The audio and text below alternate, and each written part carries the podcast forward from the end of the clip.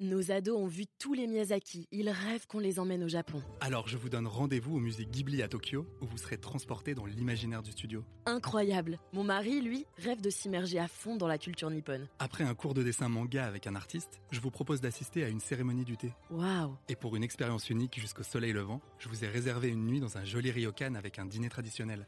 Je nous y vois déjà. Avec Marco Vasco, ne rêvez plus, vivez votre voyage l'esprit libre. Au rendez-vous sur marcovasco.fr pour imaginer votre prochain voyage sur mesure. Figaro Radio. Le Buzz TV.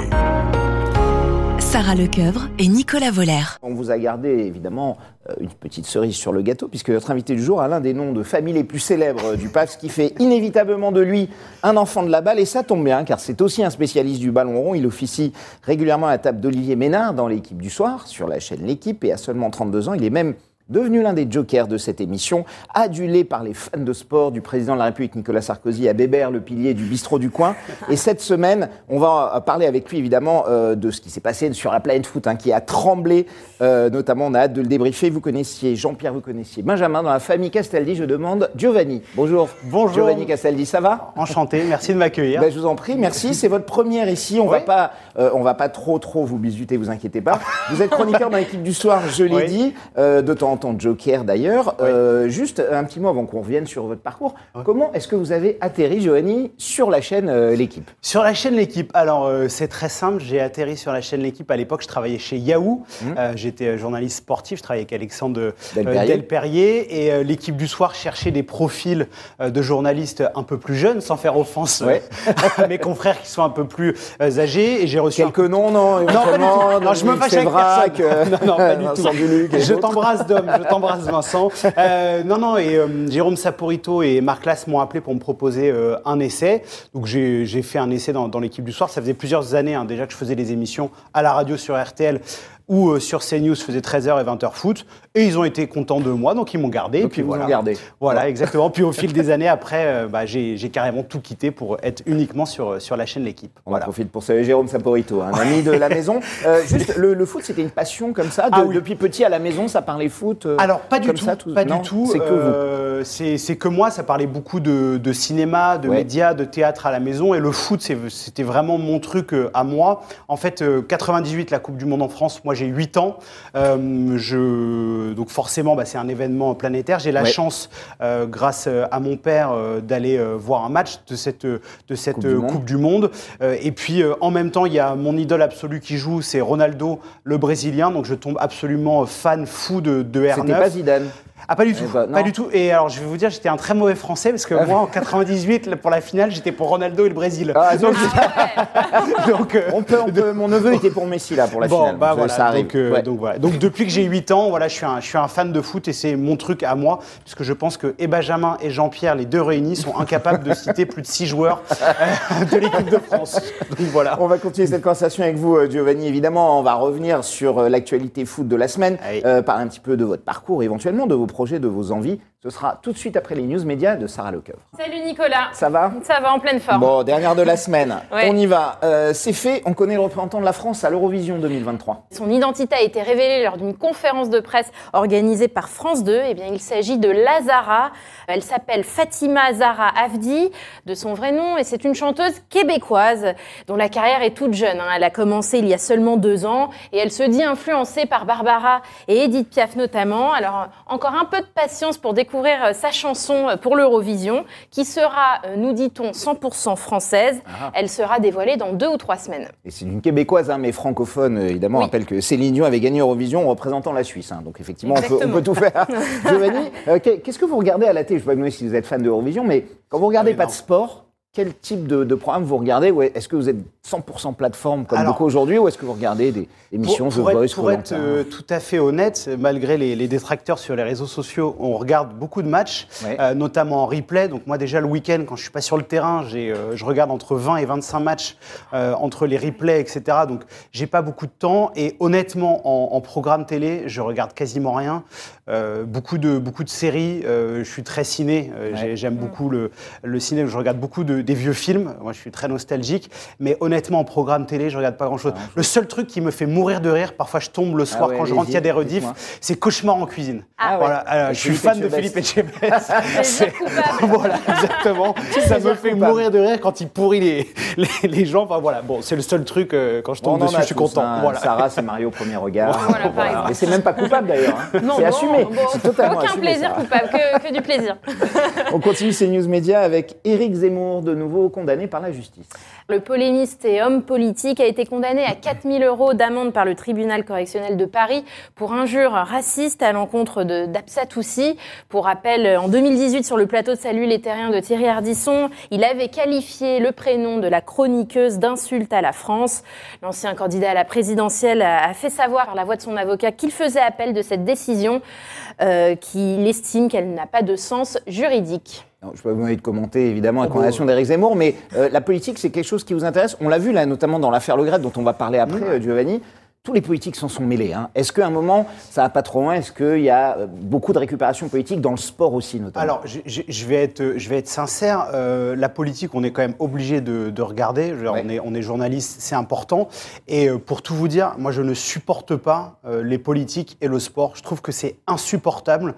Euh, voilà. je... Le mélange des deux, ils devraient pas se Non, mêler de mais non, parce qu'en fait, ils- passent leur temps à donner des leçons, à taper sur, sur le foot. Ouais. Voilà. Alors là, Madame Oudéa Castera fait des choses, Sports, euh, oui. voilà, fait des choses bien parce qu'elle va au bout des choses, que ça soit avec Bernard Laporte et euh, Noël Legrette. Mais ce qui s'est passé euh, en marge de la finale de la Ligue des Champions au Stade de France à Paris, euh, c'est une honte. Une honte, ce que. Monsieur Darmanin a fait, c'est une honte. Euh, voilà. Donc j'estime que les politiques se servent du foot euh, pour taper euh, sur les footballeurs. Ils passent leur temps à dire des choses totalement hors sol euh, sur le foot, sur ce qu'il représente, euh, plutôt que de, de mettre en avant le sport, parce que je pense que le sport, euh, c'est essentiel dans une, dans une société. Je parle en- même en termes d'éducation, c'est hyper important. Je trouve que voilà, le- les politiques feraient mieux de respecter et d'encenser euh, le sport plut- plutôt que de taper dessus euh, constamment. Donc euh, très souvent, je suis en révolte et je suis assez sent. Ouais, non, non, parce que, parce parce Pourtant, c'est les premiers à s'en servir quand on gagne, par exemple. oui, mais est c'est insupportable. C'est-à-dire que quand, euh, quand la France est championne du monde, c'est merveilleux.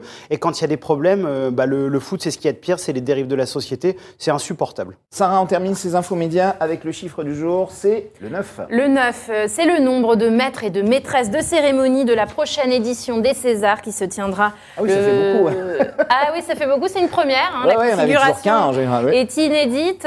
Pour rappel, la cérémonie se tient le 24 février prochain à l'Olympia. Alors, euh, dans l'ordre d'apparition ou pas, euh, on aura Emmanuel DeVos, Léa Drucker, Aïe Aïdiara. Et Aïdara, ouais. Aïe Aïdara, oui, j'ai mal prononcé son nom. Leila Bekti, dont la cérémonie est présidée par son co- compagnon euh, Tahar Rahim.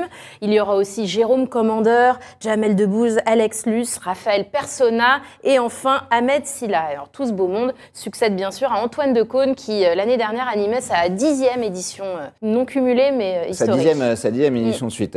Est-ce que ça vous plairait d'ailleurs, je pas, pas les Césars, mais par exemple, le Ballon d'Or, qui est un petit peu l'équivalent des Césars dans le monde du foot, hein, sauf que c'est un peu moins long et qui a des tenues beaucoup plus excentriques, notamment celles des footballeurs.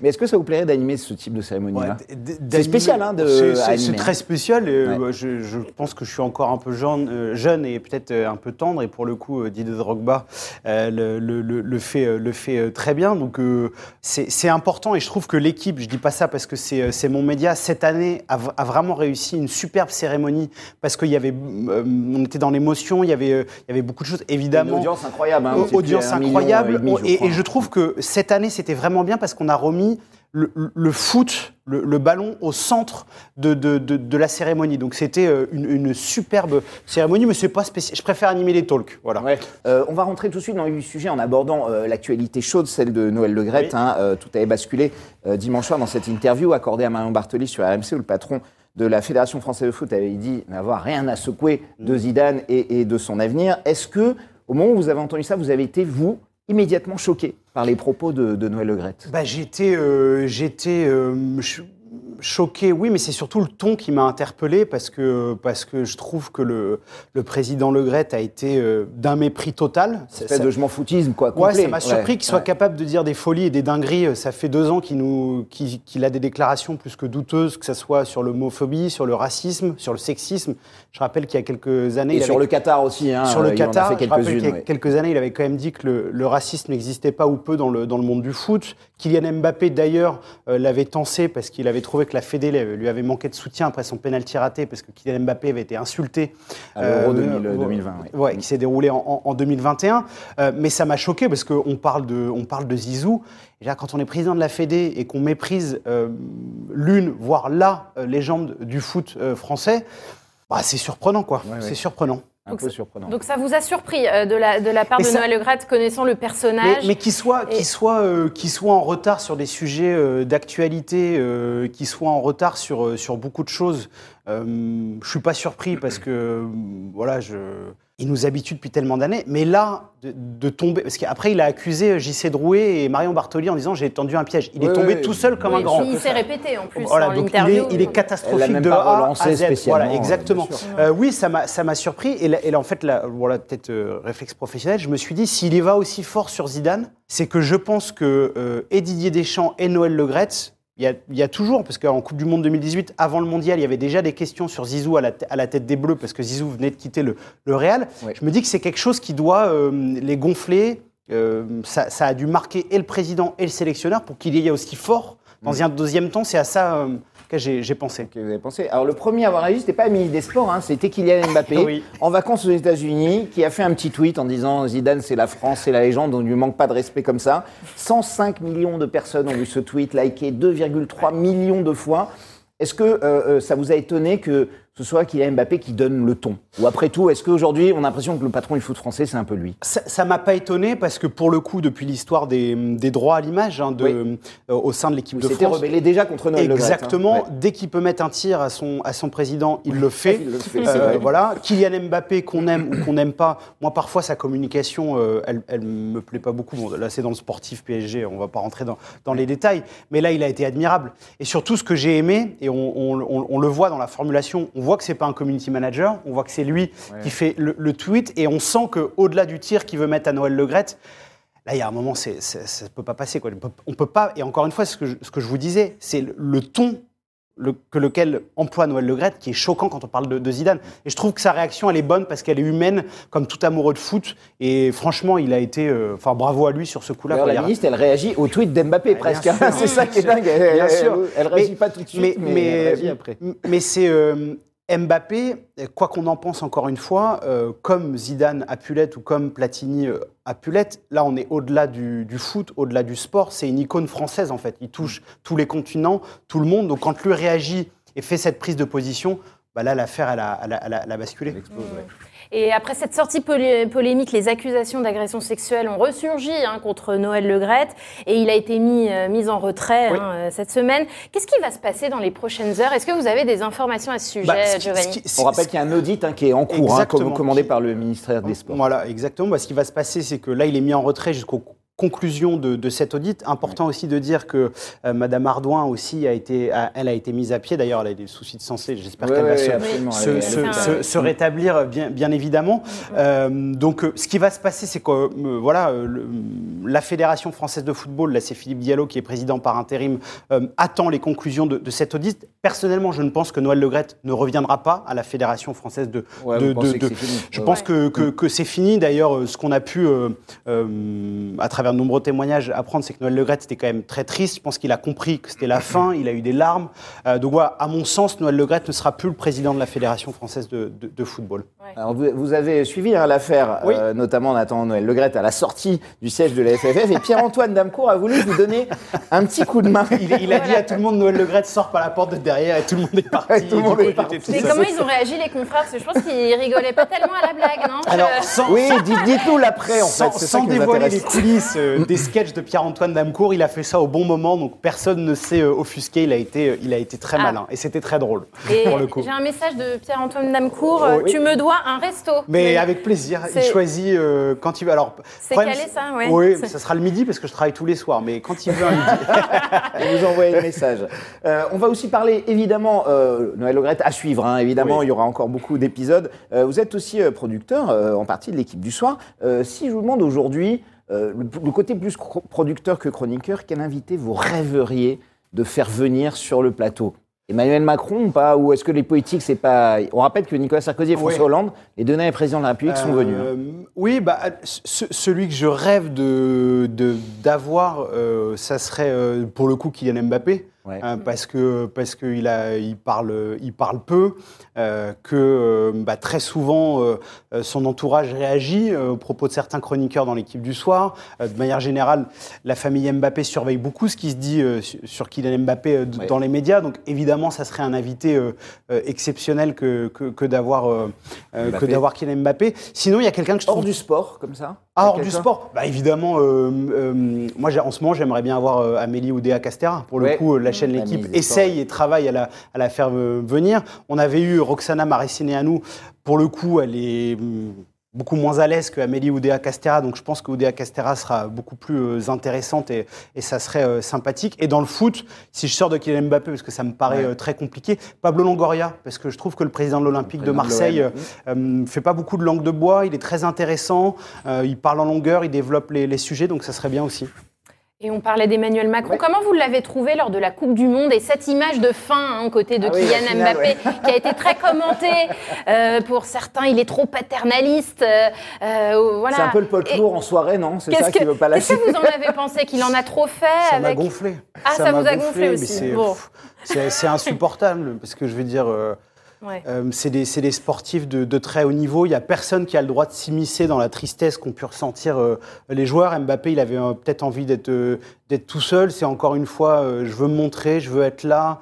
Euh, je trouve que c'est too much, c'est surjoué. Euh, voilà, je, je vous répète un peu ce que j'ai dit tout à l'heure. J'aime pas, j'aime pas quand on fait de la récupération. Qu'il soit là, c'est normal. Ouais, ouais. Euh, bon, euh, voilà. Surtout, ce qui est exceptionnel, je rappelle quand même que euh, euh, quand il y avait les polémiques autour du Qatar, il dit c'est important de ne pas politiser Oui, le sport. oui, oui. Et lui, il fait son numéro euh, après, fait, euh, voilà. Donc bon, avec tout le respect que j'ai pour le président de la République, bien sûr. bien sûr. Euh, mais là, C'est de pas connaître le sport quand on veut réconforter quelqu'un pendant 10 minutes. on sait que tu, viens de paumer une finale de Coupe, de, du Monde, ça, ça sert à rien, à part pour se montrer, je vois pas, je vois pas à quoi ça a servi en fait.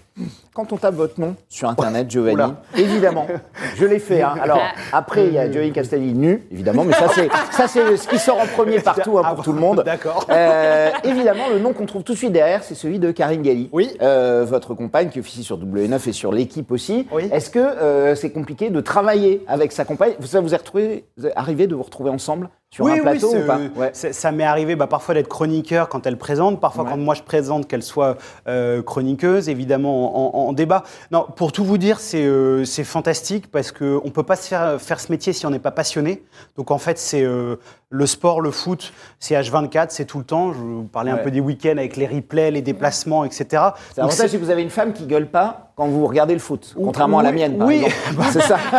La Par vôtre, elle fait le même métier que vous. Donc voilà, et c'est, surtout euh, parce que les horaires, bah, c'est, euh, c'est, le soir, c'est le week-end. Euh, voilà, ça m'est arrivé dans le passé. j'ai une très longue histoire, bref, avec une femme qui faisait pas du tout ce, ce métier-là. Bah, c'est vrai que tu peux jamais partir. ouais. Voilà, donc là, là, l'avantage, c'est d'avoir la même passion. Et puis, bah, parfois, il y en a des frustrations. Le monde des médias, c'est un, un monde particulier. De pouvoir aussi échanger avec quelqu'un qui connaît tout ça. euh, à la maison, bah, c'est, c'est très agréable aussi. Et comment vous êtes rencontrés sur la chaîne L'équipe? C'est... Exactement, c'est- C'est exactement. passé comment? Vous vous rappelez jour Euh, oui, bah, je, elle, me, elle me- elle me plaisait et puis j'ai fait quelques sous-entendus euh, à l'antenne. On est allé boire euh, un verre euh, après euh, une des émissions. Puis après, elle est partie en voyage trois semaines euh, en Colombie. Puis on s'est revus et puis on s'est plus quitté. Voilà, Voilà. tout simplement. Une très belle, Classique. très jolie histoire. Alors, vous, vous faites aussi partie euh, d'une célèbre famille, évidemment, Ah bon les Castaldi, le fils de Jean-Pierre, le demi-frère de, de Benjamin. Euh, quel, quel rapport vous entretenez avec votre famille On a l'impression qu'effectivement, vous êtes tous. euh, très belle photo de Jean-Pierre, là, hein, d'ailleurs, euh, magnifique. hein. Oui, C'est- c'était la seule euh, qu'on avait à deux. Quelle, quelle relation vous entretenez entre vous comme ça Bah, familial, fraternel Vous parlez de vos métiers On régulièrement a, on, a, on a tous des emplois du temps euh, très chargés, donc euh, on, se- on se, on, se, on se voit pas, euh, on se voit pas euh, euh, toujours. Euh, Il y, a, il y a beaucoup de respect. Moi, j'ai beaucoup de respect pour la carrière de, de mon père euh, et, et- et mon frère. C'est un sujet assez sensible parce qu'on on, on m'a euh, souvent attaqué là-dessus au début de ma carrière. Euh, on Ah oui, ça avait de- été dur d'être fils d'eux. ouais. oui, parce que, parce que les gens font constamment des, des raccourcis sur le, le- le piston, euh, voilà, alors que c'est des métiers qui sont totalement différents, qui n'ont pour le coup euh, rien à voir. Euh, donc, euh, Oui, votre frère connaît personne dans le sport. non, mais voilà, en mais plus, donc, en- et encore une fois, quand on est critiqué, moi, j'ai pas de souci. Il y a des gens qui m'aiment pas et qui le disent, mais que ou les insultes quand c'est euh, oh t'es pistonné tes trucs etc je- je- voilà ça me, ça me ça me gonfle un peu Euh, mon frère quand je présente pour le coup euh, m'appelle pour me dire t'as été bon t'as été moins bon etc parce que ouais, je vous donnez des conseils, Benjamin oui, Ouais. et puis, euh, au-delà même des, des, des- des- conseils, c'est de parfois, vous savez, c'est un métier qui marche beaucoup à la confiance. euh, et quand Benjamin a été, euh, alors là, en ce moment, il est, il est chroniqueur, parfois il présente, mais euh, pour moi, c'est un des, des monuments en termes de présentateur sur les euh, 30 dernières années. C'est un monstre. J'ai eu la chance de le voir quand il était à TF1 ou à M6, la nouvelle star. Voilà. Euh, il est très très fort, voilà. Donc euh, quand, euh, même si c'est mon frère et quand il doit dire des trucs négatifs, il le dit. Bah ça fait plaisir et ça fait, ça fait du bien. Donc euh, là-dessus, oui, je le, je le remercie. Il vous invitait d'ailleurs euh, sur les plateaux du Loft, de Ah oui, Nouvelles oui. Stars. Oui, oui, bah, avez- oui quand j'étais plus jeune, j'y allais. Moi, j'aimais beaucoup la Nouvelle Star. Je trouvais que c'était Ouais, une super émission. sympa, ça, euh, ouais. Je le trouvais très, très bon euh, là-dedans. Après, un Moins peu. Secret Story Non, mais disons que voilà. Et puis après, je, pour être tout à fait honnête, euh, moi j'ai grandi et pendant un temps j'ai eu besoin un peu de, de couper. Donc pendant une période, j'ai moins parlé à mon père et mon frère parce que j'avais besoin moi aussi de, de m'émanciper. De, Ouais. de- voilà. Donc, euh, donc chacun a fait sa carrière de son côté. Merci Giovanni. On passe tout de suite à notre dernière rubrique pour le meilleur et pour le pire.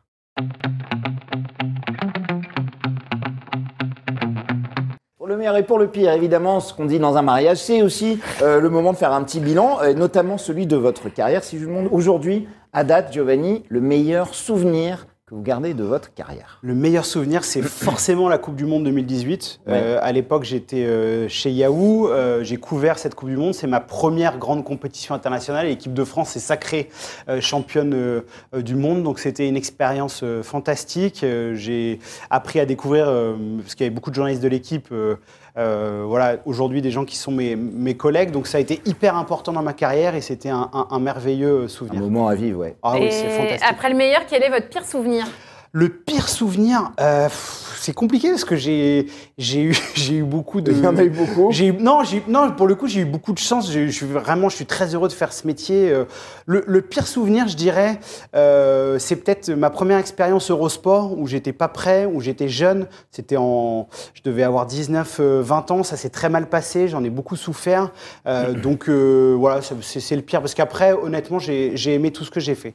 Votre plus haut moment de, de solitude ou de honte, on va dire, euh, à l'antenne ou dans le métier, c'est quoi Il y en a toujours, hein, Ah, il y, en- y y a- y y en toujours. J'ai pas mal. C'est pas forcément à la télé, mais j'ai pas mal de, de, de moments euh, à la radio quand j'étais RTL. Euh, on, a beaucoup rigolé à RTL et parfois on faisait des, des petits à côté. Non, j'ai une polémique. Alors je peux pas trop en parler parce qu'il y a des y a des instructions en cours et euh, j'ai une polémique avec l'Olympique de. Marseille. Euh, voilà où là bah, euh, que certains ça, ça a été euh, il y a eu plus de 20 000 menaces de mort que certains aient pu penser que j'insulte euh, un club de foot euh, alors que ça fait presque 15 ans que je fais ce métier. J'avoue que j'ai pas compris ce Ah oui, déferlement de, de haine. Euh, donc voilà, ça c'est peut-être le, le, le moment où j'ai voilà, où j'étais le moins, euh, moins à l'aise. quoi. La dernière fois que vous avez pleuré? La dernière fois que j'ai pleuré, eh ben, c'est récent parce que j'ai eu un énorme... France-Argentine, non Non, j'ai eu un énorme accident de scooter et donc j'ai eu très très mal. Et Ah oui. donc, euh, donc euh, là, ouais, j'ai j'ai vraiment pleuré de, de douleur. Dans le foot, ça fait longtemps que je n'ai pas pleuré. Ouais. C'est très longtemps. et, et ça va mieux l'accident, rassurez-nous. Euh, Ouais, c'est- c'est- c'est c'est- c'est long et c'est compliqué parce que je me suis cassé côte et vertèbre, donc c'est Ah long, oui, c'est douloureux. Ça prend un petit peu de temps. Ouais, exactement. Votre meilleur ami dans le métier, Mon meilleur ami dans- mentor. Ça ne oh, veut pas dire que les autres le sont pas, mais s'il y a quelqu'un comme ça qui est... euh, Hormis Karine, bien sûr, Oui, qui oui, est hormis au-delà d'être ma femme, mais aussi ma meilleure amie, oui, bien, évidemment. Euh, bon, c'est Bertrand Latour, euh, mon collègue Ouais. de, de- de la chaîne L'équipe. On a à peu près le, le- le même âge, on s'entend très bien, voilà. Qui est très fort sur les quiz, hein, d'ailleurs. Qui est très fort sur tout. Ah ouais, Il est très très fort, Bertrand. surtout, ouais. Et la lettre de fan la plus folle que vous ayez reçue Alors, Giovanni. euh, on, en- on reçoit pas mal de messages sur les réseaux sociaux. Ah bon pas mal d'insultes, mais parfois on reçoit des, des, des messages. J'en ai reçu un beau. Mais une fois, j'ai reçu vraiment une, une lettre. C'était à, c'était à M6 ou RTL, je ne sais plus. Je reçois une lettre, mais euh, euh, d'insultes euh, énormes, etc. Et à la fin, en fait, euh, donc la personne. C'était un homme, une femme ou une c'était femme, anonyme mais, c'était mais une des, femme, mais ouais. des insultes odieuses. Et puis à la fin, il dit En revanche, si vous êtes disponible pour boire un café. Donc en fait, le mec, pendant 45 minutes, euh, te t'insulte. et voilà, mais à la fin, il te propose de boire un café. Donc j'avoue que la forme, la forme m'a m'a énormément surprise. Voilà. Vous n'y êtes pas allé au café Non Alors pas du tout. non. Non, non, ça, donne- moyennement envie. Exactement. Est-ce que vous avez un pire ennemi dans le métier? Oh non, pas du Non. tout. J'aime tout le monde. C'est une grande famille, le journalisme. Oui, bien sûr, on est, on est tout à fait Pas d'accord. Non, non, en vrai, j'en ai pas. Merci beaucoup. Merci, Giovanni. Castelli d'être venu nous voir. Je rappelle évidemment qu'on vous retrouve hein, euh, sur la chaîne L'équipe. Ah, c'est euh, important. l'équipe. Les audiences du sont soir. excellentes. Oui. Les audiences sont très bonnes. La chaîne 21, évidemment, on le Entre- redit ouais. jamais Voilà. assez pour aller la, la chercher. Nos ados ont vu tous les Miyazaki. Ils rêvent qu'on les emmène au Japon. Alors je vous donne rendez-vous au musée Ghibli à Tokyo, où vous serez transporté dans l'imaginaire du studio. Incroyable. Mon mari, lui, rêve de s'immerger à fond dans la culture nippone. Après un cours de dessin manga avec un artiste, je vous propose d'assister à une cérémonie du thé. Waouh. Et pour une expérience unique jusqu'au soleil levant, je vous ai réservé une nuit dans un joli ryokan avec un dîner traditionnel. Je nous y vois déjà. Avec Marco Vasco, ne rêvez plus, vivez votre voyage l'esprit libre. Au rendez-vous sur marcovasco.fr pour imaginer votre prochain voyage sur mesure.